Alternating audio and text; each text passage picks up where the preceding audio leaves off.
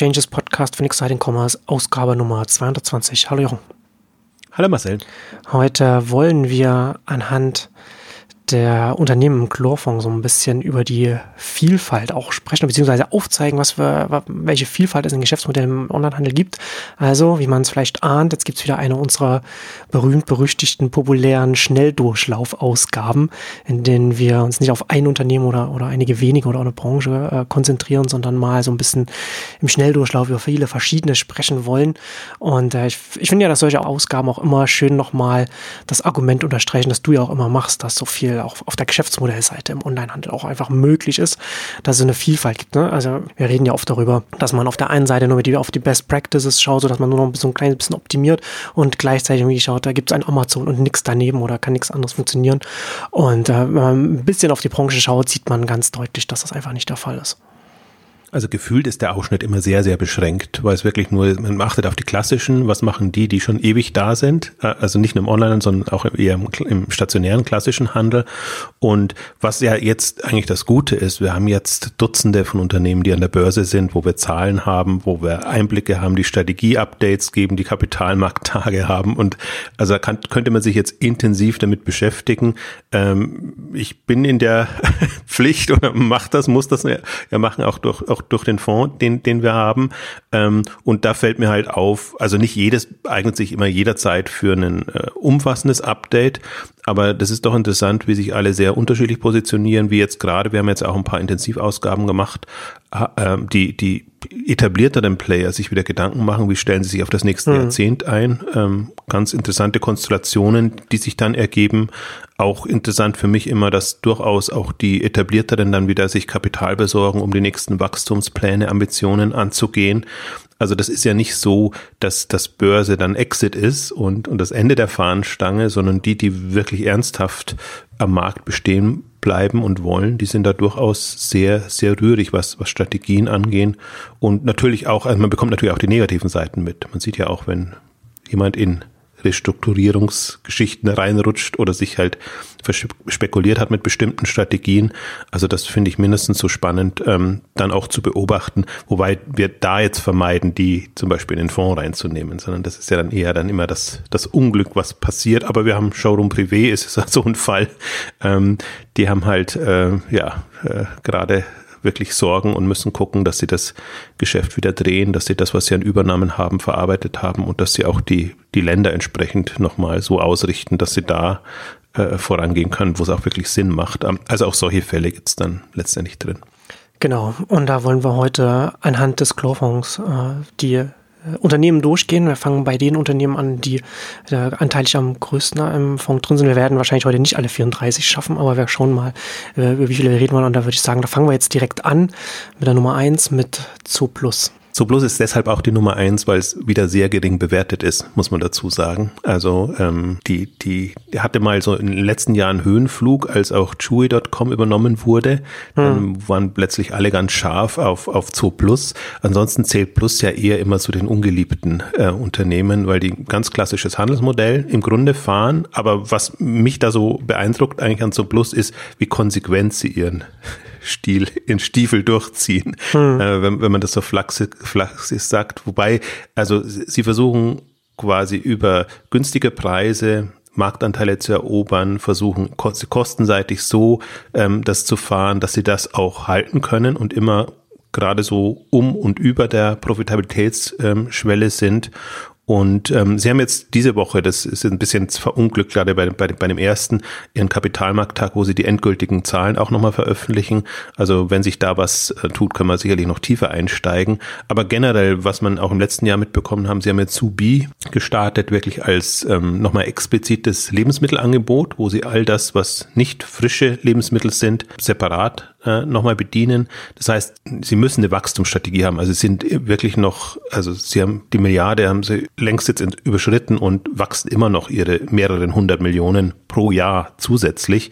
Sie sind keinem äh, Land dominant. Jetzt, äh, wenn, man, wenn man sich mal operweit anguckt, da ist so plus eigentlich ist wirklich was gelungen, was wenigen gelungen ist, dass sie in allen europäischen Märkten mehr oder weniger stark Fuß fassen konnten und da unter den ein, zwei, drei Top-Playern im, im, im Online-Food-Bereich, aber durchaus auch im Food-Bereich sind.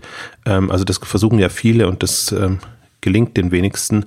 Und das sind so die bemerkenswerten Geschichten eigentlich bei, bei Zooplus, aber eigentlich eher so straightforward, machen ihr Ding, hoffen drauf und gespannt wird's dann, wenn sie irgendwann wirklich mal Marktführer sind im Gesamthandelskontext. Also dieses, dieser Wettbewerb ja Fressnapf zu, zu Plus ist ja durchaus noch äh, da und man sieht einfach, wie, wie schwer sich Fressnapf tut online und wie, wie sie einfach nur über die Filialen wachsen und wie zu Plus näher und näher rankommt ähm, an, an das Niveau und dann wird es eigentlich auch nochmal spannend. Hm.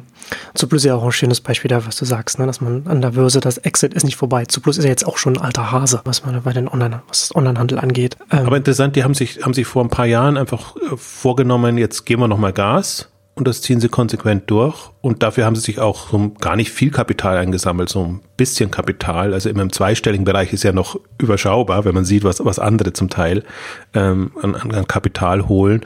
Und aus, aus dem heraus wachsen sie da, machen ihr Ding, man hört wenig von ihnen, sie sind nicht auf Veranstaltungen präsent, sie machen eigentlich PR nur ihren Kunden gegenüber, also deswegen ist es immer so unterm Radar und äh, ist halt in keinster Weise gehypt, so dass das spiegelt sich dann auch immer im Kurs mit äh, wieder, also der, der einfach nicht also das, das ist, die sind jetzt bei, bei 0,6 vom, vom Umsatz ist der, ist die, ist die Marktbewertung 0,67 um den Dreh rum.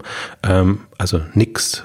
Man geht hm. immer davon aus, Faktor 1 äh, mindestens und selbst bei so Food oder eher ungeliebten wie, wie Möbel ähm, 0,8, 0,9 ist dann immer noch ja auch, auch, auch so, eine, so eine übliche Bewertung. Also da sind sie stark, stark nach unten gerutscht und deswegen sind sie natürlich auch, auch jetzt im, im Fonds zum Beispiel höher gewichtet oder in dem Index höher gewichtet.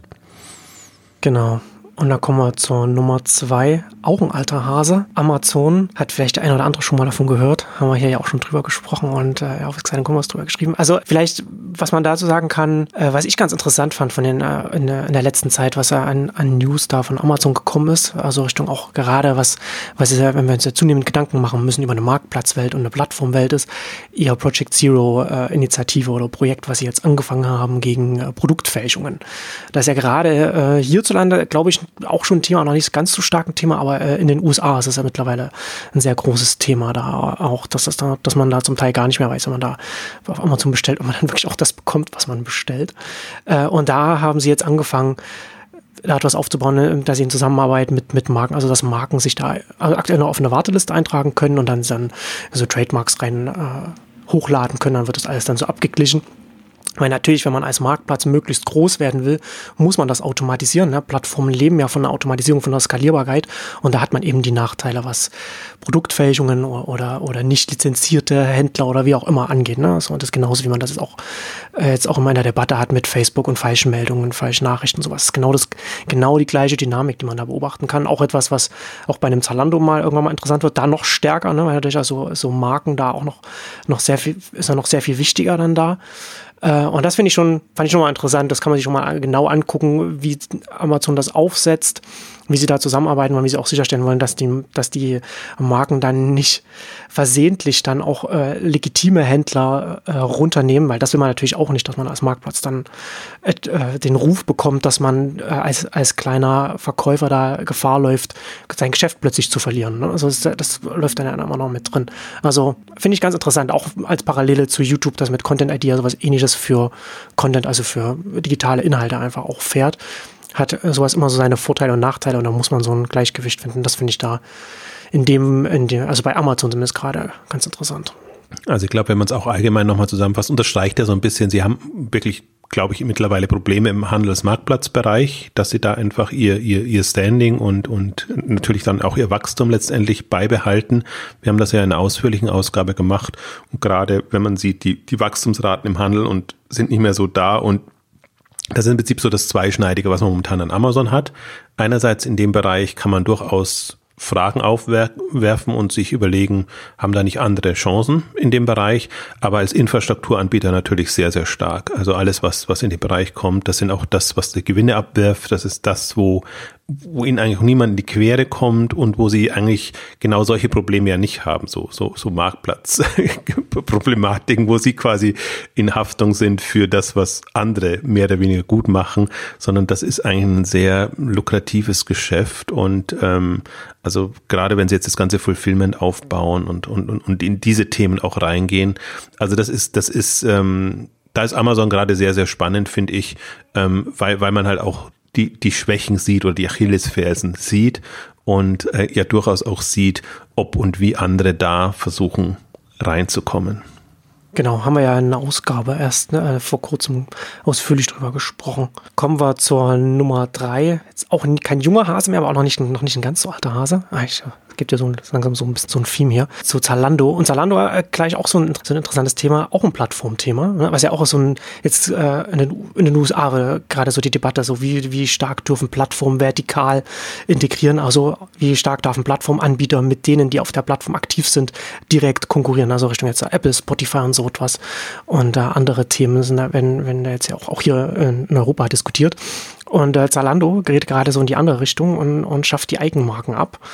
Und du hast, ich finde, du hast da genau das also ich finde es auch offensichtlich, ne, was du, was du auch gesagt hast, dass sie das opfern für Zara und H&M und Co., dass sie da ein ganz deutliches Signal jetzt zeigen wollen. Wir haben ja darüber gesprochen, wie sie jetzt Richtung stark, Richtung Marktplatz gehen, wie sie das aufbauen wollen, wie sie auch die großen Partner da raufholen wollen. Und da muss man dann auch wirksame Signale dann senden. Und das ist ein sehr wirksames Signal, da zu sagen, okay, wir schaffen jetzt dieses Eigenmarkengeschäft ab. Und das ist ja, ähm, ich, ich glaube, das ist ja schon auch relativ für, für Zalando ein großer Einschnitt. Ne? Ich glaube, 500 Mitarbeiter, die dann da, dann da in dem Bereich gearbeitet haben. Genau, die, die können natürlich gucken, ob sie intern was finden, aber das sind natürlich schon eigentlich ein bisschen bitter, weil das sind natürlich die Modeleute, die Kernmodeleute und es gab immer so einen eigenen Bereich. Also jetzt vereinigen, ja, vereinigen sie ja die Standorte, aber es gab ja immer schon mhm. einen Modestandort und einen, einen Tech-Standort äh, etc. Und für die für die Modekompetenz ist es natürlich im Prinzip schon bitter. Also dass dass sie das ähm, das aufgeben, aufgeben müssen. Also es gibt ja die zwei äh, Argumentationen. Ich sehe es als wirklich opportunistisch, um einfach jetzt nochmal den, den anderen zu signalisieren, ähm, wir machen jetzt nicht so vertikale Marken sind ja, also die geben ja die Z-Labels auf, ähm, sie bleiben schon im Eigenmarkenbereich, wenn es um Basic-Produkte geht und, und, und solche Sachen, ich glaube, das werden sie nicht, nicht so aufgeben, aber das ist jetzt ja nicht so das modisch Aufwendige mhm. in dem Bereich. Und die anderen argumentieren ja, dass, dass, es, dass sie es einfach nicht geschafft haben, dass es zu schwierig ist als Geschäft, dass zu viel übrig bleibt, dass man zu viel abverkaufen muss, also das kann auch ein Punkt sein, aber ich ist natürlich eine Unterstellung, dass sie es für für Zara und Co. aufgeben. Aber wenn ich mir jetzt so die Strategie angucke, was was sie propagieren, was sie angegeben haben, auch was wenn die Quote der Marktplatz des Marktplatz einfach von 10 Prozent auf 40 Prozent kommen soll mit dem entsprechenden Volumina. Also aus meiner Sicht geht das nicht anders. Ähm, also geht das nicht ohne Zara und H&M. Und das macht es für mich momentan sehr, sehr spannend, sich diese Konstellation vorzustellen, die einfach vor ein paar Jahren noch undenkbar war. Das sind auch erst vier Jahre, seit, seit Zalando diese Plattformstrategie fährt. Und am Anfang hat ja jeder gesagt, sie haben, hätten nie eine Chance, da diese sehr etablierten Offline-Player im Wesentlichen zu bekommen. Und dann ist eine Marke nach der anderen von Inditex, aber auch von H&M, ähm, hat es mal versucht, ähm, und, und ist vorangegangen, ist auch eigentlich immer eine nach der anderen dazugekommen. Und jetzt fehlen eigentlich mehr oder weniger nur noch die Hauptmarken. Und ähm, ich finde es konsequent. Ich glaube, dass sie es nicht durchhalten werden können bis in alle Ewigkeit. Also dass sie schon irgendwie Eigenmarken brauchen oder zukaufen oder wie ja. auch immer das dann mal aussieht. Ist eine Frage des Stadiums. Also ich glaube auch, dass dann, vielleicht bauen sie es nicht wieder neu auf, aber dass sie starke Marken, die auch stark auf ihrem Marktplatz sind, dann irgendwann wieder aufkaufen reinnehmen. Gerade dann, wenn schon Zara und H&M und so weiter dann auch schon, also wenn man dann schon die anderen Partner gewonnen hat, kann sich das schon mal irgendwann mal wieder drehen. Aber für das jetzige Stadium ist das schon eine sinnvolle Entscheidung. Also ich finde es halt sehr interessant. Also momentan im, im Zalando-Umfeld ist alles möglich und das hätte ich mir so jetzt nicht hm. gedacht, vielleicht vor ein paar Wochen noch. Hm. Also zum Beispiel auch eben strategische Beteiligungen, dass, dass ja. Zara tatsächlich sich an Zalando beteiligt oder H&M sich daran beteiligt, wenn man halt das Gefühl hat, das ist die Zukunft oder Zalando geht nicht mehr weg. Man hat selber nicht die Chance. Ich weiß nicht, ob das schon so da ist. Also weil ja eigentlich schon aus einer, aus einer Historie heraus schon viele einfach sich schwer tun, äh, da in Anführungszeichen klein beizugeben. Aber man, ich finde, momentan ist das so eine Konstellation entstanden, wo man das konstruktiv verkaufen könnte. Man sagt, man zieht da gemeinsam an einem Strang und, und geht da eben voran, immer noch mit dem Feindbild Amazon vielleicht, wobei ich Amazon im Modebereich jetzt nicht so als die, also es ganz schwierig sehe, dass sie da wirklich ähm, Fuß fassen jetzt mit, mit der Hauptmarke. Ähm, also das ist ähm, super spannend gerade, was, was, was die Strategie angeht und auch da wieder die Konsequenz, mit der Zalando vorangeht. Haben wir auch in einer separaten Ausgabe jetzt uns ausführlich mit dem, mit dem, äh, also Geschäftsbericht und den, also vor allen Dingen dem Kapitalmarkttag ähm, befasst. Hm. Aber das kam mir jetzt als Zusatzmeldung nochmal, dass, dass wirklich die, die Eigenmarken aufgegeben werden.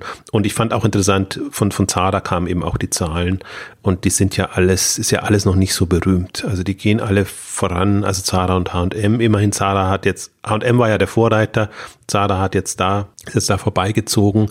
Und also bin ich wirklich gespannt, dieses Jahr, spätestens 2020, rechne ich eigentlich, dass da irgendeine Form von Durchbruch kommt, wie auch immer der aussieht, ob es nur äh, die Meldung ist, ähm, sie verkaufen jetzt da auch vielleicht ein Teilsortiment nur oder meinetwegen nur im Outlet-Bereich oder keine Ahnung. Äh, kann ja sein, dass so eine Vorstufe kommt oder wirklich ein, ein großer Wurf, dass man irgendwann hört, dass, dass Zara sich an, an Zalando beteiligt, was ich äh, eine wirklich spannende Konstellation finde. Ja, das wäre tatsächlich spannend. Werfen wir jetzt einen Blick nach China und sprechen über Alibaba. Ich finde aber Alibaba interessant. Also ich glaube, die neuen Zahlen sind noch nicht. Ich habe jetzt nur die Q3-Zahlen vom letzten Jahr. Da ist der Umsatz um 41 Prozent Jahr über Jahr gestiegen und ähm, ein bisschen schwächer also das Schwächste seit äh, drei, in den letzten drei Jahren.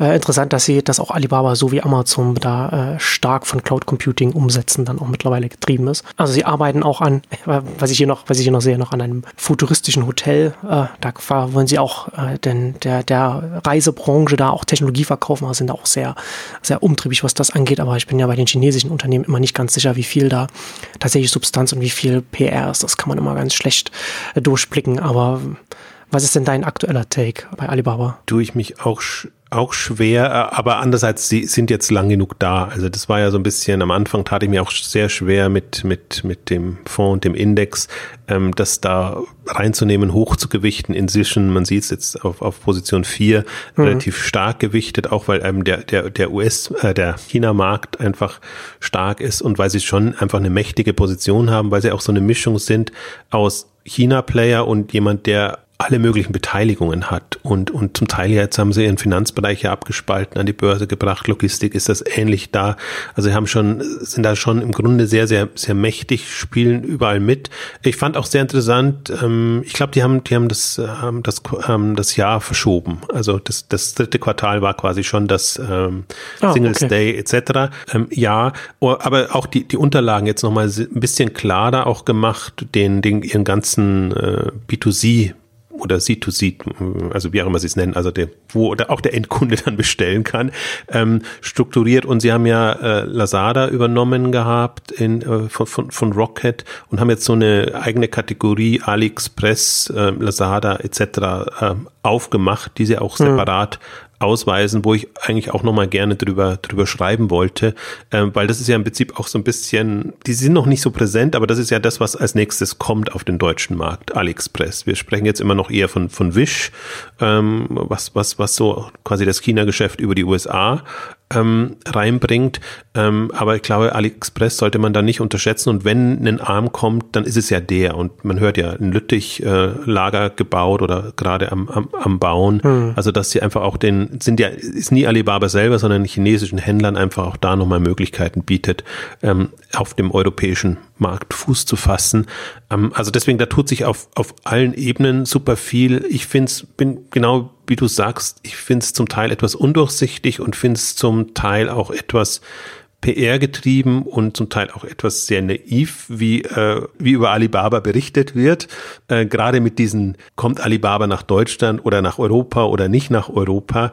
Ähm, also schwierig. Ich glaube, so wie man es jetzt hier wahrnimmt, ist ja im Wesentlichen Alibaba macht Vertrieb in Europa und USA um die, die Markenhersteller, zum Teil auch Händler, auf die chinesische Plattform, äh, auf den ja. Marktplatz zu bekommen. Genau, die Richtung. Und ja. Das ist ja immer was, was man bei einem, du hast ja schon gesagt, ne, der chinesische große Markt, das muss man immer mitdenken für so einen Alibaba auf so einem riesen Heimatmarkt. Da die internationalen Anstrengungen in die andere Richtung, also Richtung jetzt äh, in die europäischen Märkte zu gehen, da muss erstmal viel passieren, damit sich für einen Alibaba dann auch äh, der, die, die Nadel bewegt und da gibt es einfach auch noch viel ungehobenes Potenzial auf dem eigenen Heimatmarkt.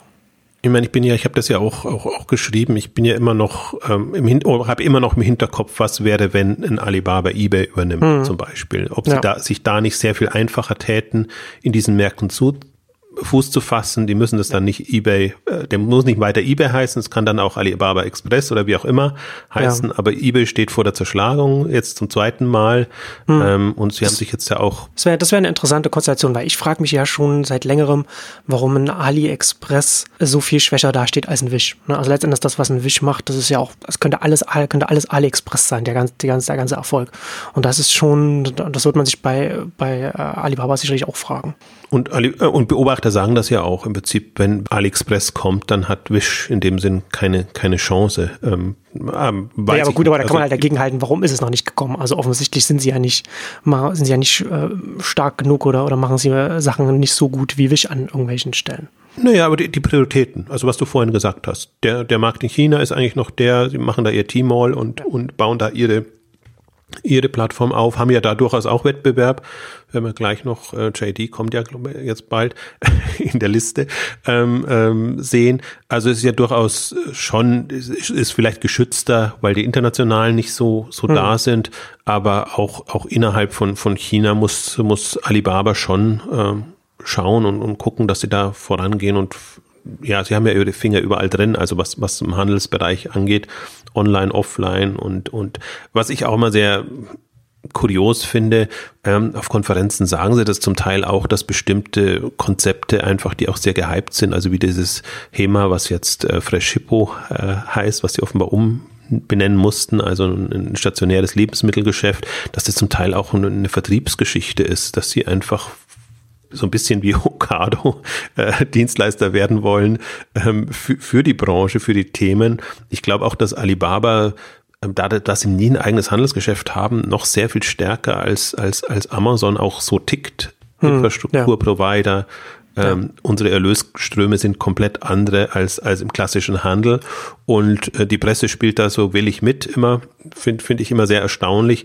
Aber so, so muss man auch sehen, da ist, da ist Alibaba stärker Infrastruktur, stärker Tech-Player als andere. Aber mächtig und, und wachstumsstark, also selbst was du jetzt als Zahlen gesagt hast, das sind ihre schwächsten Werte und sie tun hm. sich in Anführungszeichen schwer am chinesischen Markt, aber die Dynamik ist einfach immer noch mit, wenn du 50 Prozent, an die 50 Prozent je nach Markt und je nach Thema wächst. Also das ist immer noch ein Irrsinnstempo, was, was, was die vorlegen und so muss man sie auch ein bisschen einschätzen. Ich, so, so nehme ich sie auch wahr, dass man sagt, ähm, wer das so lange durchhält, den muss man ernst nehmen, wenn man jetzt nicht auf die, auf jede Kennzahl äh, 100 Prozent sich verlassen möchte. Also im Grunde müsste man sich verlassen, weil sie an der US-Börse notieren, aber auch da, äh, das, das, wird man sehen. Also muss man immer so ein bisschen mit einer gewissen Grundskepsis sicherlich betrachten. Genau, ich bin ja gespannt, wie sich das äh, künftig noch so entwickeln wird im chinesischen Markt, weil ich da sehe, dass äh, Alibaba da auch durchaus von, von WeChat sehr stark in die Zange genommen wird. Also sieht man ja schon bei den Bezahlmechanismen, wo Alipay äh, sich schwer tut gegen WePay und auch auf WeChat natürlich sowas wie Pinduoduo und so möglich wird. Also das ist dann schon nochmal so, so ein Kampf der Ökosysteme, die da, was sich da so ein bisschen hochschaukelt. Das wird auf jeden Fall spannend zu beobachten sein. Und da kommen wir jetzt zur Nummer 5 und da machen wir jetzt einen Abstecher in die USA zu Wayfair, auch einer unserer Lieblinge bei denen wir oft berichten. 2018 ne, auch, äh, wenn wir schon um, um Wachstum, wenn wir schon über Wachstumsraten reden, 2018 um weitere 2 Milliarden auf 6,8 äh, Milliarden US-Dollar gewachsen, Wachstum um 44 Prozent. Also da auch schon gut dabei, groß und äh, wächst auch sehr schön weiter. Groß und verlustreich, so muss man bei dem ein bisschen sagen. Das ist so ein bisschen die Ausnahme in, in, in, in dem Bereich. Das ist, ich meine, das ist der nächste Kandidat, der jetzt, oder einer der Kandidaten, die einfach jetzt die 10 Milliarden äh, überschreitet. Äh, bemerkenswert natürlich, dass sich hm. in den USA niemand anders durchsetzen kann und dass Wayfair jetzt quasi die, der ist, der es jenseits von Amazon schafft oder geschafft hat, aber natürlich auch ein riesen Infrastrukturthema. Also die, die haben haben wir auch. Wir haben eine separate Ausgabe ja gemacht zu den, zu den Möbelanbietern. Ähm, Wenn man die mal vergleicht mit einem Home 24, mit einem Westwing, dann sind halt das die margenschwächsten, weil sie halt auch das Modell so haben. Und deswegen ist äh, Umsatz eben äh, immer zu relativieren. Und, und parallel bauen sie eben diese Infrastruktur auf und sagen jetzt auch, ich glaube, 70 Prozent der Haushalte können sie jetzt ähm, direkt beliefern in, in mhm. USA. Also, dass, dass sie auch versuchen, das, das Logistikproblem zu lösen. Das ist ja für so einen großen Markt wie USA durchaus eine bemerkenswerte Zahl. Das, das ist Irrsinn, ja. Und vor allen Dingen das US-Geschäft ist auch profitabel. Also die, die ja, investieren ja sehr genau. stark hinter, also profit, profitabel auf meistens ja dann Adjusted e- EBITDA, also was auch immer sie dann noch rausrechnen. Aber jetzt mal, wenn man mal der Logik folgt, dann sagt man, okay, das ist jetzt kein reiner Investment Case mehr, international, das wäre bei denen Kanada, England, Deutschland. Natürlich, also da äh, blutet, das, das Geschäft. Das, das, das reißt sie auch runter. Aber das ist auch die andere Sicht dann immer, okay, wenn, wenn jetzt unbedingt Profitabilität sein müsste, dann machen sie halt international dicht und konzentrieren sich auf, auf USA und, und dann können sie das äh, durchaus auch noch mit einer guten Dynamik äh, fahren. Also die Kennzahlen, jetzt alles, was sie an, an Wiederbestellraten haben, was fast erstaunlich ist im Möbelbereich, sieht gut aus, Bestellwerte, Kohorten und alles, sie berichten ja da relativ äh, intensiv.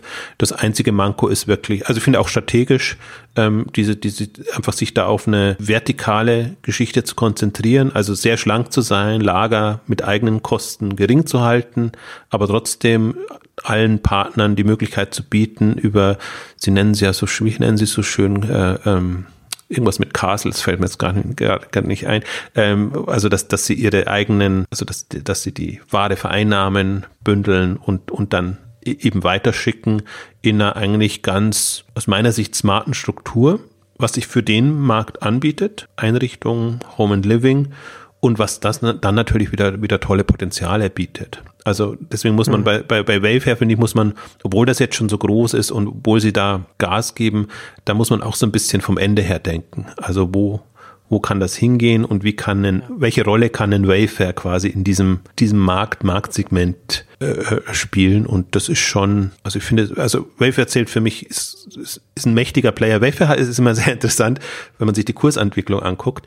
Ähm, die, die Investoren bekommen immer, immer Frust, so äh, ab, äh, also Ende des Jahres bekommen sie immer Frust und dann bricht das wieder ein und immer wenn sie dann wieder die Zahlen, die Jahreszahlen, die Jahresergebnisse präsentieren, dann explodiert das wieder enorm. Deswegen ist es jetzt auch so hoch bewertet. Das ist gar nicht so, weil wir es raufgenommen haben, sondern weil, weil es einfach, glaube 50, 60 Prozent ist, ist der Kurs dann plötzlich wieder hm. gestiegen. Hm. Äh, aber es ist so ein Auf und Ab. Also da, da sind sich die sind sich alle auch nicht so wirklich einig. Ähm, Gerade im, im, im Wettbewerb mit Amazon ähm, hat, hat ein Wave ja eine Chance. Meine Argumentation ist ja immer, sobald du eine gewisse Größenordnung erreicht hast, kann dir auch Amazon nicht mehr so wirklich in die Quere kommen. Also hast du dein Schicksal selber in der Hand, so muss man es vielleicht sagen. Und ich finde auch diesen Blick auf Amazon, der ist, ist auch Quatsch, weil jeder sich, jeder seinen eigenen Markt beackert und es ist jetzt nicht so, dass Amazon konsequent da in den Möbelbereich reingeht und versucht da einen Wettbewerber gegen Wayfair zu bauen. Also wie man es vielleicht bei Diapers oder anderen sagen konnte am, am Anfang, dann, dann ist es schwierig und dann musst du klein beigeben.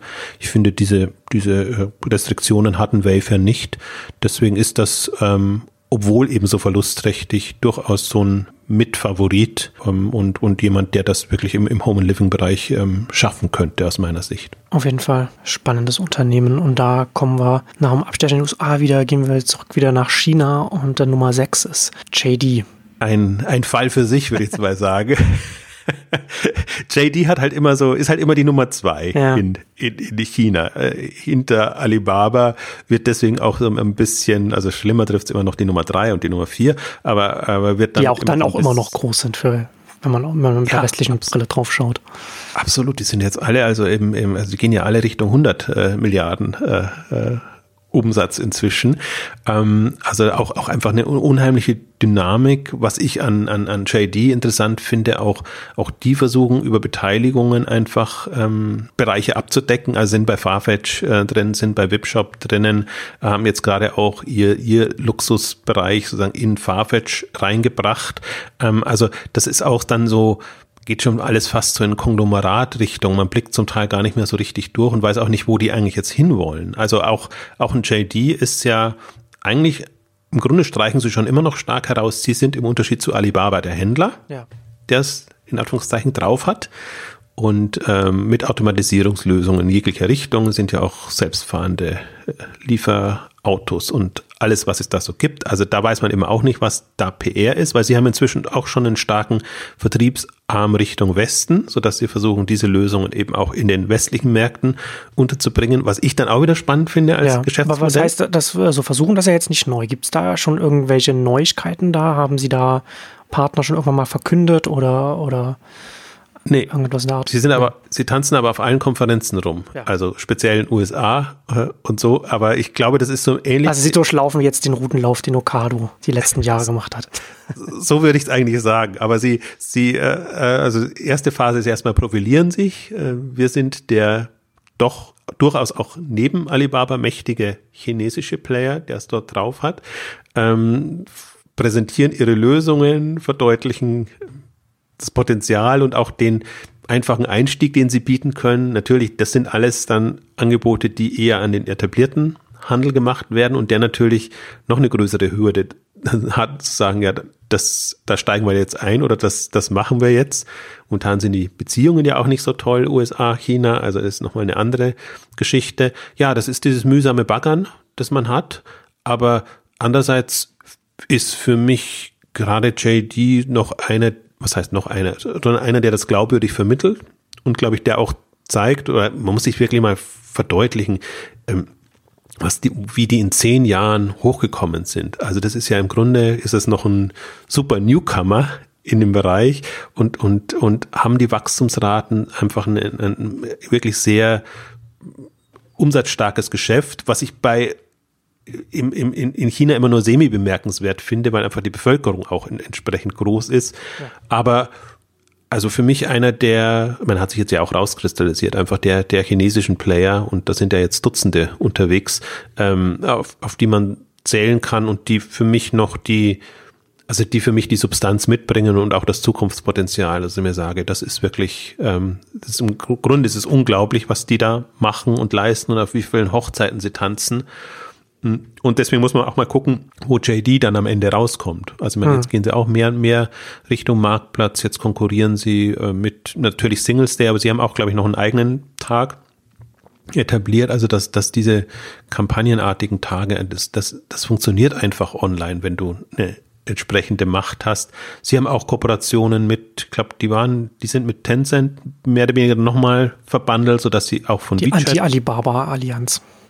Ja, genau. Also das, das ist auch noch, das was auch noch, was man berücksichtigen muss. Hm. Insofern allein die, der, den chinesischen Markt voll zu tracken und sich da zu überlegen, wer spielt da welche Rolle. Du hast es angedeutet, kommt dann Pinduoduo, Pindodo oder wie auch immer man es ausspricht, ähm, hoch als, als Mobile Player, der da als Trittbrettfahrer dann das macht. Also das ist ja nicht so, dass nur die Etablierten da wären, sondern schnell wachsende Newcomer, die man, die man mehr oder weniger ernst äh, nehmen muss.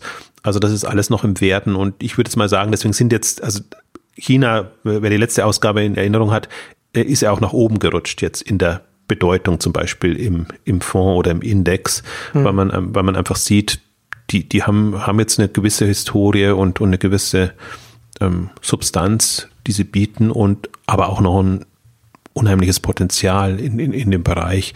Also deswegen muss man, glaube ich, so ein bisschen auch das Risiko eingehen, wenn man sagt, als, als globaler Fonds möchte man so die wichtigsten Märkte tracken, dass man äh, da, da China auch äh, China und Asien entsprechend gewichtet.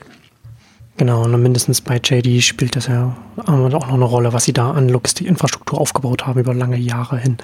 Extrem investiert und Verluste deswegen eingefahren für diese Investitionen. Und das ist natürlich dann auch für so ein so ein Anbieter auch ein Graben, den man dann aufbaut, den erstmal jemand anders dann äh, da rankommen muss. Also auf jeden Fall spannend, wo das hingehen wird. Und da kommen wir jetzt zur Nummer 7 und zu Nespers. Was tut sich da? Nespers ist ja, also ursprünglich war der, der Fonds ja mal gestartet, so, als noch nicht genügend Einzelunternehmen da waren, auch Beteiligungsgesellschaften mhm. und, und, und Portfoliounternehmen, also Unternehmen, die von Portfolios äh, leben, mit drin zu haben. Da ist jetzt mehr oder weniger Nespers das, was am stärksten übrig geblieben ist. Alle anderen sind relativ nach, nach unten gerutscht in der Gewichtung und Nespers ist deshalb so stark, A, weil sie zum Teil auch die Kurse immer explodieren. Also das, das ist, die haben auch so Phasen. Die haben ja im Prinzip noch das Problem, dass sie sich unbewertet, unterbewertet fühlen, weil sie eine sehr starke Position in Tencent, WeChat haben und das die Börse noch nicht so wirklich respektiert. Aber ich finde sie auch spannend, weil A, sind sie in den ganzen afrikanischen Märkten unterwegs, konzentrieren sich eigentlich eher auf Regionen, die andere nicht so haben. Und dann haben sie das ganze Thema Food für sich entdeckt. Also sind ja jetzt auch einer der stärksten ähm, Anteilseigner an, an Delivery Hero zum Beispiel hm. und versuchen das zu kombinieren und dann einen weltweiten Player zu bauen. Also zum Teil hat ja auch Delivery Hero schon Beteiligung übernommen und, und, und gemacht, aber auch Nespers selber hat einfach in, in Afrika und in, in unterschiedlichsten Regionen noch Beteiligungen an Fooddiensten in jeglicher Art, würde ich mal sagen. Also neben den einfachen Lieferdiensten eben auch schon in, in, in, in Diensten, die frische Produkte anbieten. Also sie sehen auch so ein bisschen da, also wie, wie manche andere jetzt auch auf einmal wieder, einfach durch, in dem Foodgeschäft eine Zukunft. Alle, glaube ich, sehen, dass es schwierig ist, aber alle sehen auch, dass das, also wer es rausbekommt, hat einfach einen sehr lukrativen Markt durch die, durch die Nachbestellung, dass, dass man halt immer wieder dauernd, dauerhaft ähm, kaufen muss. Und da ist für mich eigentlich jetzt, wenn man so die, was gibt's jetzt noch an Beteiligungsgesellschaften? Also Rocket ist nicht mehr relevant, deswegen auch nicht drin. Aber hm. Kinnevik, die haben sich so ein bisschen aus dem E-Commerce zurückgezogen, kommen jetzt eigentlich wieder rein, auch über den Food-Bereich. Ähm, das wäre noch da. Und Tencent ist jetzt mit, mit drin, weil sie eben auch stark im, im, im Food-Bereich sich engagieren. Ähm, aber andererseits, wir haben jetzt 34 Unternehmen. Also es gibt inzwischen auch sehr viele, wo man sehr genau entscheiden kann, welches Segment, also welche Region, welches Thema äh, will man will man bedienen, dann braucht man die nur nur, nur mehr bedingt. Ähm, aber Naspers hat sich einfach eine schöne Position äh, über die Jahre erarbeitet und profitiert davon. Ich glaube, die profitieren auch weiterhin davon, indem sie einfach und das, das ist ihre Hauptaufgabe, verdeutlichen, dass sie unterschätzt werden, unterbewertet sind und eigentlich also die, die geben halt immer die großen Tickets, ne? die können, können relativ viel investieren und kommen in späten Phasen rein und versuchen dann trotzdem immer noch zu gestalten. Damit haben sie gute Erfahrungen gemacht und also ist auch ein Wust an Unternehmen, deswegen man kann gar nicht so tief einsteigen, sodass man alles im Überblick hat. Aber jetzt nur mal, darauf habe ich mich jetzt versucht zu fokussieren, das, was sie im, im, im E-Commerce nahen Umfeld machen, ähm, ist schon spannend und Tencent ist einfach auch immer ist ja auch was, wo man nichts dagegen sagen kann, wenn die, ich glaube, die haben weiß gar nicht genau, aber bis zu 30 Prozent haben die an, an, an Tencent. Also wir haben hm. wirklich da einen Glücksgriff gemacht ja. und das ist eine Bewertung natürlich drin. Und da kommen wir jetzt zu Nummer 8, die vielleicht ein bisschen überraschend für, für einige kommt. Da kommen wir ja äh, jetzt zu Etsy, die da doch da relativ hoch jetzt dastehen. Äh, seit jetzt fast einem Jahr ohne direkten deutschen Konkurrenten jetzt nach dem Ende von Davanda liegen mit dem GMV jetzt auch jetzt bei einer Milliarde. Äh, Etsy jetzt auch schon seit einer Weile. Aber sonst, äh, was tut sich da? Da hört man ja nicht mehr so viel von Etsy. Ja, nee, also inhaltlich, also jetzt vom, vom Geschäft nicht, aber an der, an der Börse ist das einer der Lieblinge und das ist eine Irrsinnsbewertung, was, was Etsy inzwischen erreicht hat. Ähm, was, sie, was sie dadurch schaffen, dass sie, sie haben ja lange gedarbt und ja, mit dem Geschäftsmodell gekämpft hm. und inzwischen sehen die Kennzahlen eben von Mal zu Mal besser aus und sie, sie erhöhen da ihre Margen und kommen über Payment und über andere ähm, Gebühren da einfach gut voran. Also das ist zumindest der Eindruck, den, den sie vermitteln. Jetzt die Umsatzdynamik ist nicht so stark, also Umsatz würde jetzt ähm, Handelsvolumen GMV bedeuten, und deswegen, Etsy ist eigentlich aus Versehen so weit raufgerutscht. Also das war eigentlich so ein mit einer 1% Gewichtung da mal drin und nur weil es da, da war es einfach sehr, sehr günstig bewertet. Hm. Und dann ist, ist der Kurs explodiert und da muss man eigentlich gar nichts tun, sondern einfach nur gucken und überlegen, ja, nimmt man sie jetzt raus oder nimmt man sie runter? Aber andererseits, ich meine, das ist schon, es ist einfach einer der, der wachstumsstärksten Bereiche in, man kommt gleich zu einem anderen, äh, in, in dem Marktplatzbereich und ja, sie halten sich da.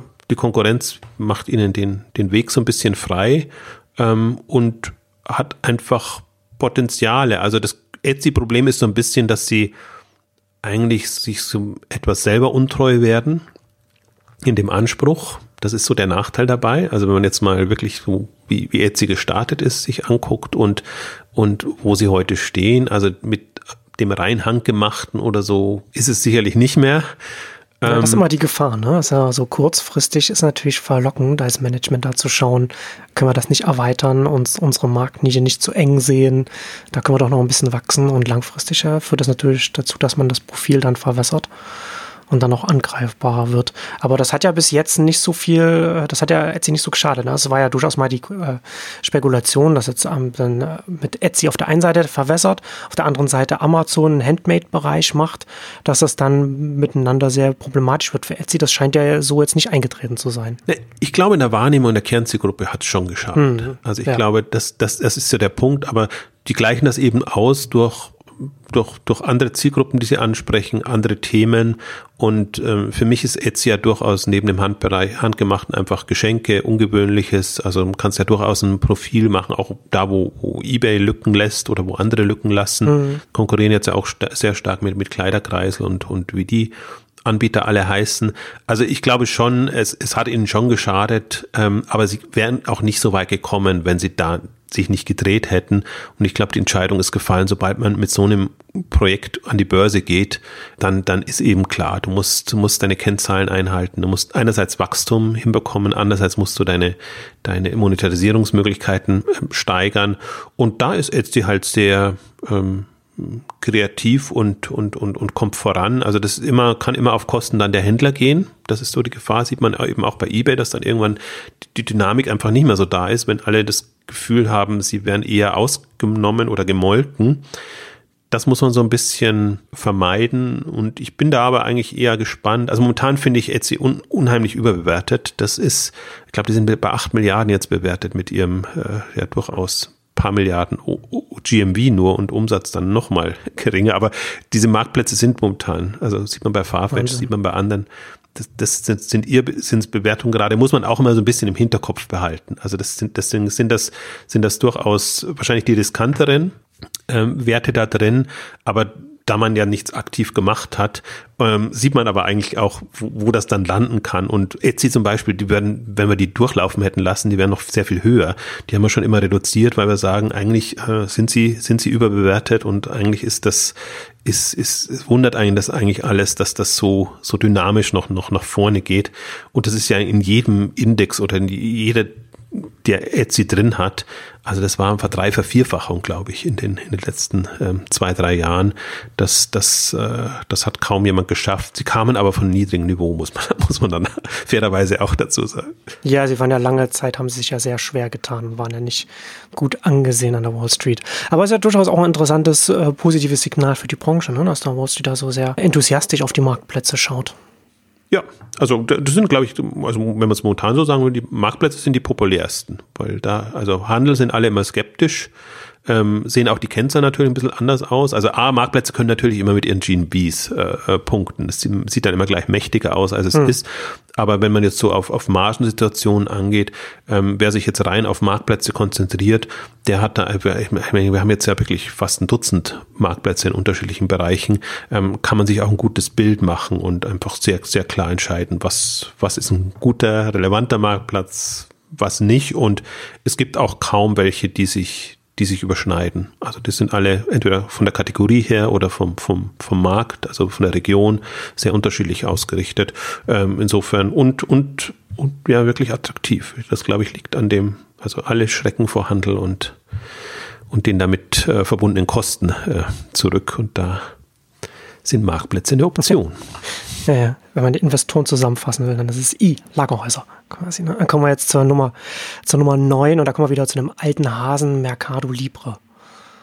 Ja, also auch Marktplatz und ähnlicher Fall wie Etsy, extrem explodiert, kursseitig in letzter Zeit. Und da gab es ja jetzt die Meldung, dass, dass sie ähm, 1,85 Milliarden äh, Dollar einsammeln wollen von PayPal und anderen Also ein Teil eben äh, von, von den etablierten Playern, Teil über Kapitalerhöhung an der Börse und ähm, da einfach nochmal extreme Ambitionen entwickeln. Auch die haben jetzt so schon 2018 ihre, ihre 10 Milliarden GMV-Volumen ähm, überschritten.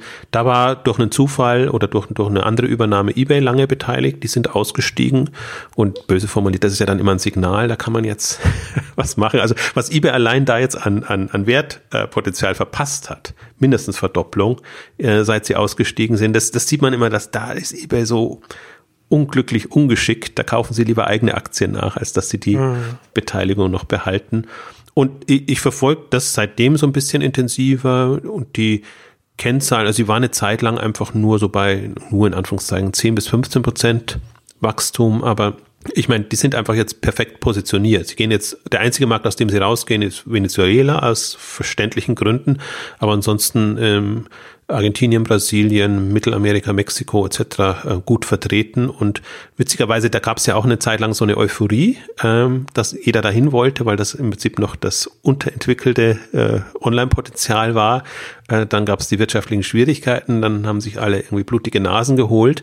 Und jetzt können die, die etabliert da sind und sind ja nicht so viele, oder das ist jetzt das Einzige, was, na, nicht ganz das Einzige, aber sagen wir mal, das, was, was börsennotiert da lange durchgehalten hat ähm, und was für mich einfach auch strategisch einen guten Eindruck macht. Und auch die gehen eben zunehmend rein, ähm, also tiefer in die Wertschöpfung rein. Ähm, dann ist halt nicht mehr nur so ein Marktplatz, wo du mit Einstellgebühren und Provisionen profitierst, sondern dann kommen eben die Payment-Geschichten, dann kommen die, die äh, Logistik, Infrastruktur-Themen, also schon investitionsintensive Geschichten, ähm, aber ich glaube, das ist halt jetzt so ein, wenn man so einen Trend rausnehmen will, und ich kann mir vorstellen, dass ein, dass ein Mercado Libre auch inspiriert wird dann eben durch die Chinesen, durch, durch ein Alibaba und, und JD, dass man dann einfach sieht, was, was steckt da drin und man sich eigentlich nur überlegen muss und will, will man da so tief reingehen und, und solche Investitionen tätigen. Aber für mich sind das die Player, die einfach den, also die einfach neue Infrastrukturen bauen und dann einfach Neues ermöglichen und wirklich den, den Handel von morgen gestalten, wenn man es so formulieren will. Das ist bei Mercado Libre ist so ein bisschen witzig, also wie bei anderen, so Plus Ocado auch, weil die gibt's halt schon 20 Jahre, an die 20 Jahre. Und ähm, aber andererseits, das, das finde ich ja immer so toll, weil, weil, weil mich diese, diese Einstellung stört. Äh, nach 20 Jahren sind wir an eine Grenze gekommen. Äh, sondern genau eben andersrum. Jetzt nach 20 Jahren haben wir Player, die stark genug sind und die diese Dinge angehen können. Und ähm, das ist auch wieder, also wir haben irgendwie, so, wenn man jetzt magische Grenze nimmt, 10 Milliarden überschritten, dann überlegst du dir nochmal, welche Themen kannst du dann angehen, die du vorher hm. einfach nicht angehen konntest. Ja. Weil ich meine, die leben von Provisionen. Das Provisionsgeschäft ist jetzt auch, das, das, der Umsatz suggeriert immer mehr, als die Provisionseinnahmen dann letztendlich sind. Das heißt, sie sind dann schon beschränkt in ihren Möglichkeiten. Und die Player haben wir jetzt. Und das, das finde ich hochspannend gerade. Und ähm, also mein fast zwei Milliarden Dollar da jetzt nochmal ein Kapital einzusammeln, da kann man sich vorstellen, ähm, was, was da nochmal an Hebel drin ist und was von solchen Anbietern, die ja bei uns gar nicht wahrgenommen werden. Ich habe es auch lange nicht wahrgenommen, weil man gibt, gibt Dutzende von Marktplätzen mit speziellen Themen, wo du dich dann jeweils sehr rein vertiefen müsstest, um das zu verstehen. Deswegen kannst du eigentlich immer nur warten, bis eine gewisse Grenze erreicht ist und dann beschäftigst du dich intensiv damit, aber dann siehst du eben auch Wahnsinn, was die geleistet haben und Wahnsinn, was da eigentlich noch an, an Potenzial da ist. Und äh, ich bin Freund von Ambitionen. Also wenn ich das dann so sehe und mir denke, ah, siehst du, ähm, hätte man jetzt gar nicht so gedacht in die Richtung, aber da bin ich jetzt sehr gespannt, was wir da in, von Mercado Libre in, in zwei, drei, vier Jahren ähm, sehen, weil das ist wirklich auch ein Kandidat, also weil andere halt schwächeln. Auch da muss man eBay wieder als, als Vergleichsbasis sehen. eBay 33 Milliarden Bewertung, Mercado Libre jetzt durch den starken Aufschwung 22 Milliarden. Mhm. Aber eBay ist noch Faktor 8 größer. Und da siehst du in der Wahrnehmung schon mal, ja. aber auch im Potenzial. Ne? Und auch das wäre Langsam kann man, kann man eine 1 zu 1 Fusion zwischen Mercado Libre und eBay hinmachen. Dann kann man sagen, okay, vielleicht unter der Führung von Mercado Libre macht eBay so ein bisschen was anderes im, im weltweiten Markt. Also man weiß es nicht. Das wäre ja auch mal, das wäre ja mal eine Überraschung. Das wäre auch interessant. Das wäre das wär der Hammer, ja. Ja, äh, ja, ist interessant. Ne? Also wenn ich mir so die Liste anschaue, dass äh, es zum Teil in Unternehmen gibt, so 20 plus Jahre und da sieht man im Wachstum, also auch auf der Konzeptmodellebene, Geschäftsmodellseite, da noch eine Dynamik, die ist weiterentwickelt und natürlich auch bei den Jungen. Das ist schon sehr interessant, dass es da, dass man, wie du schon sagst, nicht sagen kann, so ab so einem gewissen Alter oder so einem gewissen Stadium dann ist der Endpunkt erreicht, sondern da passiert wirklich in jedem Altersstadium immer noch mal etwas Neues. Und wenn wir da jetzt, ne, jetzt kommen wir jetzt von einem älteren gestandenen Unternehmen, sage ich jetzt mal, von Mercado Libre jetzt zur Nummer 10, Stitch Fix, eins von einem eher noch jüngeren Unternehmen, ist auch nicht mehr so kein Startup mehr, ne, auch schon seit 2017 an der Börse, aber schon noch ein jüngeres Unternehmen. Und haben wir ja hier äh, in den Exchanges auch ausführlich drüber gesprochen, über das Stitch Fix Modell, dass er dann auch nochmal wieder ganz anders ist als die Modelle der anderen, die wir, über die wir bis jetzt geredet haben. Aber einer der Modeplayer, der da jetzt hochkommt mit dem komplett anderen Modell, geringerem Sortiment, anderer Kundenansprache und durchaus auch immer noch sehr, sehr rührig, was, was, was die Orientierung, Reorientierung etc. angeht. Also fast ein bisschen ungewöhnlich auch, dass, dass ein Stitch Fix, weil wir haben die kleinen, die können wir heute nicht sprechen, die kommen alle eher weiter unten. Hm. Sind natürlich eine Gewichtung eher, eher noch, noch vorsichtig drin. Aber auch Stitch Fix ist so eine Mischung aus schon Überzeugung, die haben gute Kennzahlen und auch einer, einer Kursexplosion. Also die wird auch in der Börse so wahrgenommen, weil die sind ja sehr, die mussten sehr vorsichtig an, an die Börse gehen. Ungewöhnliches Geschäftsmodell, dann auch noch eine Gründerin. Das ist die einzige Frau, die das, die ein Unternehmen führt in dem ganzen, äh, in der ganzen hm. Liste, was allein schon Irrsinn ist. Ähm, aber halt, also eins der zukunftsträchtigsten und da würde ich tatsächlich noch sagen, jungen Unternehmen. Also das Modesegment ist riesig, versuchen zu internationalisieren, sie versuchen sich unterschiedliche Zielgruppen zu erschließen, sie arbeiten an ihrem Geschäftsmodell, sie arbeiten datengetrieben, um auch das Sortiment voranzubekommen. Also die haben wirklich ähm, zig Hebel. Ähm, da wird das ein oder andere auch noch schief gehen. Also das, da haben sie ja. noch Glück gehabt jetzt in, in, in ähm, bisher, also dass das auch während der Börsenzeit nicht so wirklich passiert ist. Sie wachsen jetzt nicht so unheimlich dynamisch, also keine 40, 50 Prozent, sondern so im, im, im 20, 25, 30 Prozent Modus, ähm, was aber auch okay ist, ähm, weil sie eben auch noch neue Geschäftsfelder testen und und angehen. Aber das ist auch, darauf hofft man ja immer auch so ein bisschen, dass, dass auch Newcomer, Newcomer kommen, denen du es zutraust. Und äh, so ist ja im Grunde auch so ein bisschen die Idee, einfach auf 2025 oder darüber hinaus Sicht ähm, äh, zu gucken, wer werden dann die, die führenden Player sein. Und das ist jetzt eigentlich, ähm, Stitch Fix ist da und man sieht ja, danach kommt nicht mehr so viel Neueres. Äh, ist wirklich so der Kandidat, der es, also wo man das Zutrauen hat, also ist alles, äh, ist alles nicht berechenbar. Kann, kann genauso morgen irgendwie was, was, was schief gehen. Aber ich finde schon, also wir haben ja, wir haben ja relativ viel Modeplayer jetzt äh, drinnen. Zalando haben wir schon gesprochen. Ähm, andere sind ein bisschen weiter unten, weil es sich ein bisschen ausgleicht. Aber Mode ist eines der stärksten Segmente und man sieht im Modebereich auch, wie unterschiedlich die Geschäftsmodelle sind. Von, von Shoppingclubs eben bis Plattformstrategien, äh, bis zu klassischen Händlern wie, wie Asos, ähm, das, das noch macht.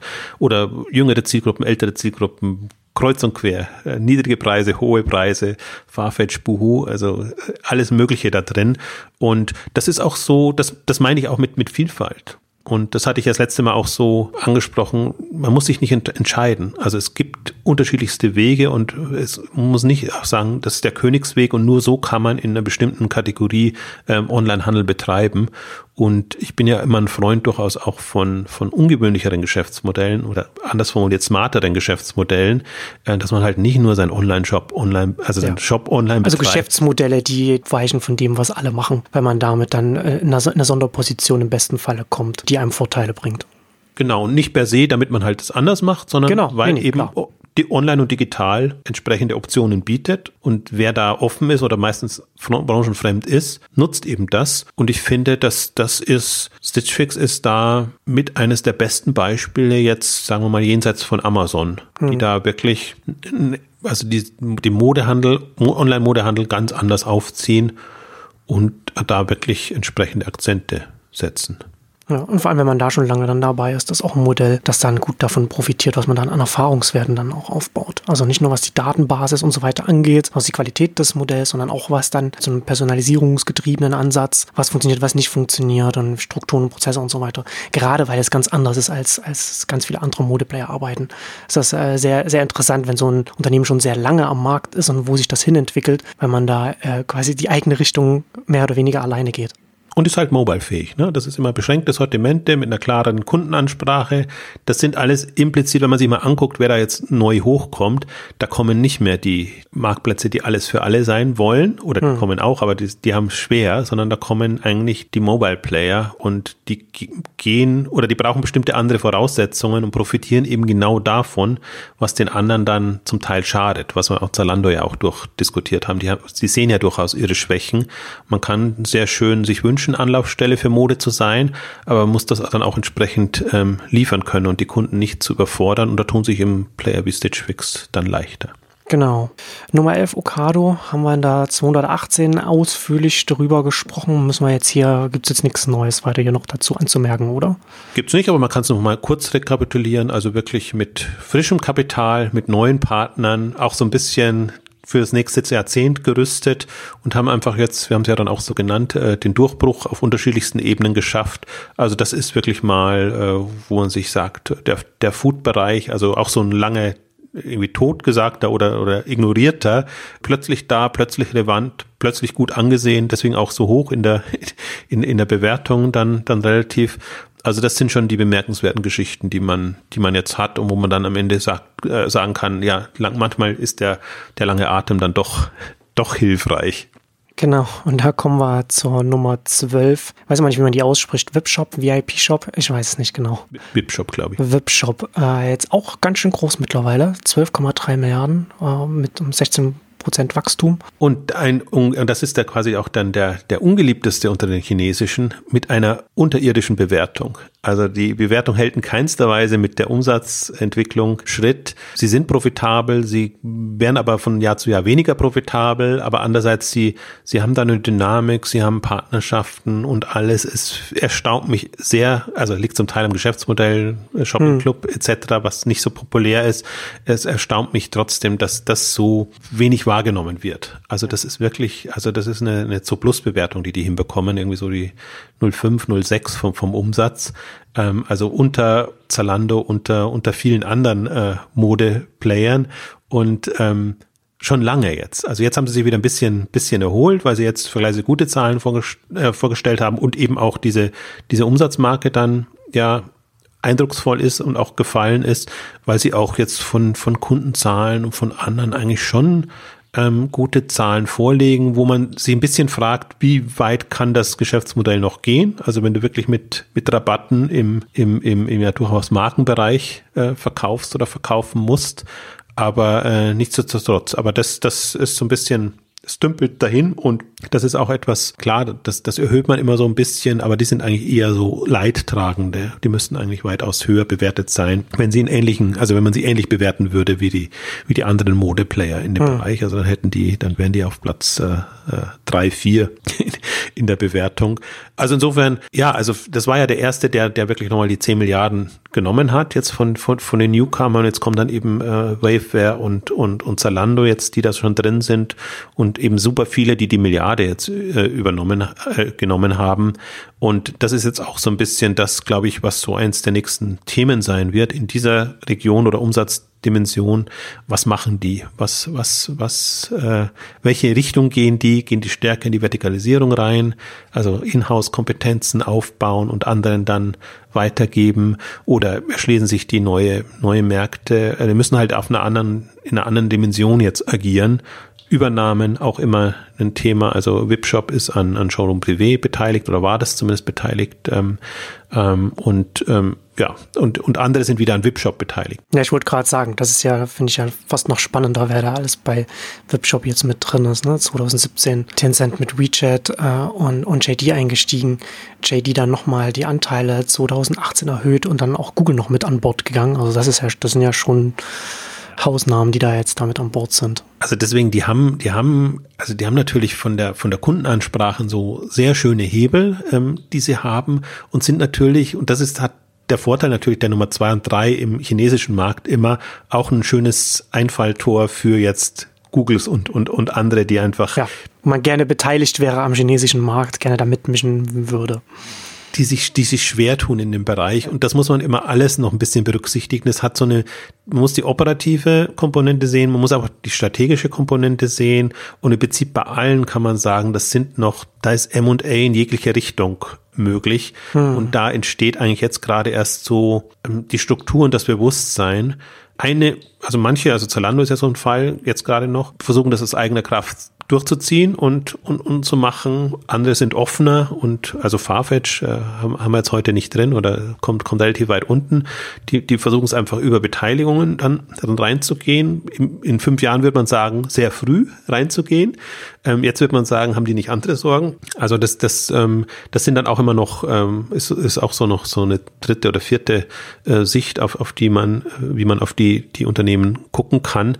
Aber ich glaube, man sieht schon, wenn man jetzt so den Rundumschlag gemacht hat, weiter werden wir heute nicht kommen. Ähm, also A sieht man schon, wir haben jetzt sehr viel mehr Unternehmen da drin als noch vor einem Jahr, als wir das das letzte Mal gemacht haben. Also da haben wir 16 reingenommen, diesmal nur 12 und mit 16, das war es dann auch schon. Und jetzt können wir wahrscheinlich nochmal eine zweite Ausgabe machen, wo man auch auf die reingeht, auf die Newcomer und, und die eigentlich jetzt relativ frische Börsengänge gehabt haben, wo es aber dann auch interessant ist, einfach auch zu, zu, zu gucken, mal substanzielle Zahlen zu haben. Das finde ich ja, das, das bemerken wir. Also wir können da sehr konkret eigentlich über Strategien, aber auch über operative Möglichkeiten und Unmöglichkeiten sprechen. Und ja, also ich glaube aber heute mal eher so die, die großen und, und, ähm, oder, und oder starken Player. Da glaube ich, da sieht man auch schon mal, was, was da an, an, an ja auch durchaus Potenzial noch schlummert. Ja, also schon. Wäre vielleicht auch interessant, dass wir da über die zweite Hälfte vielleicht auch irgendwann mal sprechen, weil da ja auch da kleine, na, Anführungszeichen, kleinere Unternehmen dabei sind, die man dann, glaube ich, noch weniger auf dem Schirm hat. Auch als Exciting Commerce Leser kann ja die Hörer uns vielleicht Feedback geben, ob da Interesse besteht, dass wir so eine Ausgabe noch mit den, mit der zweiten Hälfte noch machen. Das wären dann so quasi die, die Hoffnungsträger für die, für die Zukunft, wäre wär so der zweite Teil. Ähm, also der Anlass war ja auch so ein bisschen, jetzt sind die ganzen Jahresergebnisse erschienen hm. und dann hat man eigentlich wieder, wieder so ein Update und, und man guckt sich das ja ohnehin an. Also wenn man alle quartalsweise immer in der Tiefe analysieren würde, würde man ja wahnsinnig werden. Also das sind jetzt mal 34, die schon relevant sind, aber es gibt ja noch Dutzende von, von Unternehmen, die, die da an der Börse sind und die man im Prinzip auch beachten müsste, aber die zum Teil eben nicht mehr das Wachstum haben, die zum Teil eben, ja, äh, einfach nicht die Kriterien erfüllen, weil entweder sind sie noch zu klein oder schon zu groß, ähm, um, um dann auch relevant zu sein. Das wird, die Diskussion wird irgendwann bei, bei Alibaba und Amazon auch da sein. Also ist es noch ein Thema jetzt für, für globale Wachstumsthemen oder sind das einfach etablierte Player, die dann einfach in eine andere Kategorie fallen? Also momentan, glaube ich, sieht man bei allen noch, dass das, das enorme Potenzial. Und momentan ist ja noch der Shift auch da, dass man wirklich von, von offline zu online geht. Und ich glaube aber, was man, also ich hoffe, das kam so ein bisschen drüber, was man sich vor Augen führen muss, ist, dass hier Strukturen entstehen und, und, und Player, ähm, die sind natürlich, wenn man es rein aus Marktsicht betrachtet, gefährlich, weil sie groß werden und, und mächtig. Die sind aber auch Mittel zum Zweck für, für andere, kleinere, so dass man sich da durchaus das auch aus, aus einer Sicht von kleineren Händlern, zum Beispiel Mercado Libre, angucken kann, soll. Ein hm. Etsy, äh, das jetzt langsam in Regionen kommt. Ich glaube, das braucht schon noch zwei, drei Jahre, bis es wirklich relevante Geschichten hat. Aber was kann man sozusagen mit, mit solchen Anbietern machen? Als ja. Hersteller, als, als Händler, ja. ähm, als, als Partner in dem Bereich. Also ich glaube, das ist ein sehr auch aus Partnersicht immer ganz, ganz unterschiedlich. Ne? Weil wenn wir schon sagen, da gibt es so eine Vielfalt an den Geschäftsmodellen, an den, an den Herangehensweisen, an den Markt bei den Unternehmen, heißt das natürlich dann im nächsten Schritt auch, dass man als Partner, als potenzieller, ob das jetzt ein Marktplatzverkäufer ist oder ein Hersteller oder wie auch immer, auch die Unternehmen unterschiedlich betrachten kann und muss und sich angucken muss, wie man sich zu denen positionieren kann oder sollte und so weiter. Und mit denen kann man groß werden, mit denen kann man ja. mitziehen, man kann sich vor allen Dingen nicht die Abhängigkeit sinkt, wenn man sich mehrere Standbeine aufbaut. Also das kann man durchaus nutzen und ich glaube, das wird auch eine große Diskussion sein. Marktplätze, Plattformplayer werden irgendwann in so eine Fairness-Debatte reinrutschen. Also entweder sie versuchen, das geht ja jetzt zu melden, genau. oder sie versuchen, äh, sich als faire Alternative zu positionieren und ähm, das kommt. Also das ist immer, ich ähm, glaube, man muss das ganze Thema muss man sehr stark auch aus Marken- und Herstellersicht sehen ähm, weil, weil da ist es, ist es nochmal relevanter und da ist man mehr angewiesen auf, auf Partner, wie im klassischen Handel auch schon. Mhm. Ähm, aus Händlersicht muss man es wahrscheinlich als Konkurrenzsituation äh, betrachten. Ähm, aber und die zweite Geschichte, die mir auch mal sehr wichtig ist, wir haben jetzt leider nur fast nur Milliardenplayer da drin gehabt in der, in der oberen Liste, aber auch zwischen 100 und, und einer Milliarde Umsatz. Da gibt's ja auch Strategien und, und andere Ansätze. Kann man einfach unheimlich viel lernen. Und die machen ja auch Fehler. Und man sieht ja, äh, wie sie sich in einem Jahr präsentieren, wie sie sich drei Jahre später präsentieren, was da noch relevant ist, welche Rechnung aufgegangen ist, äh, welche nicht. Also auch vor dem Hintergrund muss man das durchaus äh, auch betrachten. Ja, und abschließend von den Unternehmen, über die wir gesprochen haben, welche kann man schon sagen, welche man dann auf der Bühne der K5 sehen wird? Wir sind ja relativ stark, aber wir, wir haben, also Wayfair ist, ist, diesmal mit, mit dabei. Äh, wir hatten Westwing hatten wir jetzt nicht dabei, aber es ist drinnen. Also wir haben ähm, AO als ähm, auf, auf der Bühne. Das wäre jetzt auch als einer der nächsten dann gekommen. Wäre die Nummer 14 gewesen, genau. Genau. Na, wir haben Amazon äh, wieder dabei, wenn man so will. Ja, gut. also wir, wir sind schon, ähm, was mich immer sehr freut, weil dass, dass wir auch, weil börsennotierte Unternehmen sind ja immer gar nicht so einfach ähm, ähm, zu handeln. Da mhm. muss ein gewisses Grundvertrauen da sein. Ähm, wir haben schon das komplette Spektrum wieder da, aber natürlich auch die, die Mai Theresas und die, die äh, Bräuningers und, und äh, klassische Unternehmen. Ähm, also deswegen, die, die, auf die Mischung kommt es ja an. Aber ich finde es schon wichtig, dass wir auch ähm, internationale Player da haben, weil die einfach reinwirken in den Markt. Und das haben wir ja umgestellt seit letztem Jahr und finde ich auch, das hat sich auch bewährt, wenn man ursprünglich war ja die Idee, man guckt auf die nationalen Player, und guckt, was, was bringt der deutsche Markt an, an neuen Konzepten her. Äh, damit ist man aber immer sehr in der Falle, dass man natürlich sagt, okay, das ist jetzt die Krönung hm. dessen, was wir haben und ein bisschen übersieht, dass natürlich äh, der deutsche Markt gerade es international auch relativ einfach macht, äh, da Fuß zu fassen. Und deswegen glaube ich, kommen wir mit so einer Mischung mit, mit am besten hin. Und man sieht ja jetzt so ein Picknick kommt aus, aus Holland da, auch als kleiner Player, aber trotzdem relevanter Player. Äh, und ich finde das auch in Ordnung. Also, weil da ist mir die, die, die, der deutsche Markt noch zu wenig dynamisch, dass da, da wirklich eigene Dinge geschafft werden, geschaffen werden. Aber andererseits, wenn man mal welche hat wie HelloFresh und andere, werden die auch immer sehr gleich niedergeredet und also insofern. Westwing ist so quasi der aktuell so einer der Helden aus dem deutschen Markt heraus. Die haben jetzt auch sehr sich gedreht Richtung, Richtung deutsches äh, Dachgeschäft. Äh, Welfare wäre jetzt für mich das, der, der Gegenpol aus, aus dem Bereich und das ist das K5-Spektrum eigentlich auch dieses Jahr. 4., 5. Juni, um das nochmal kurz anzumerken, äh, geht jetzt in die heiße Phase. Wir werden jetzt auch zunehmend das Programm auch tatsächlich veröffentlichen, das auch rund zu bekommen. Also wir haben zig Speaker-Zusagen und wirklich tolle, ähm, tolle Highlights auch in dem Programm. Ähm, aber das ist alles immer so eine Frage des Timings, wer wann, wo kann. Deswegen versuchen wir jetzt gerade die Slots so zurück, hinzubekommen, dass wir es auch final veröffentlichen können. Momentan ist die Speaker-Seite vielleicht die spannendere, ähm, aber der, der erste Tag steht. Im Wesentlichen am zweiten Tag arbeiten wir gerade, ähm, so dass wir das eigentlich einen, einen ganz guten Rundumschlag haben dieses Jahr. Gut, und damit kommen wir jetzt auch zum Ende des heutigen Rundumschlags bei uns hier. Vielen Dank fürs Zuhören und bis zum nächsten Mal. Tschüss. Tschüss.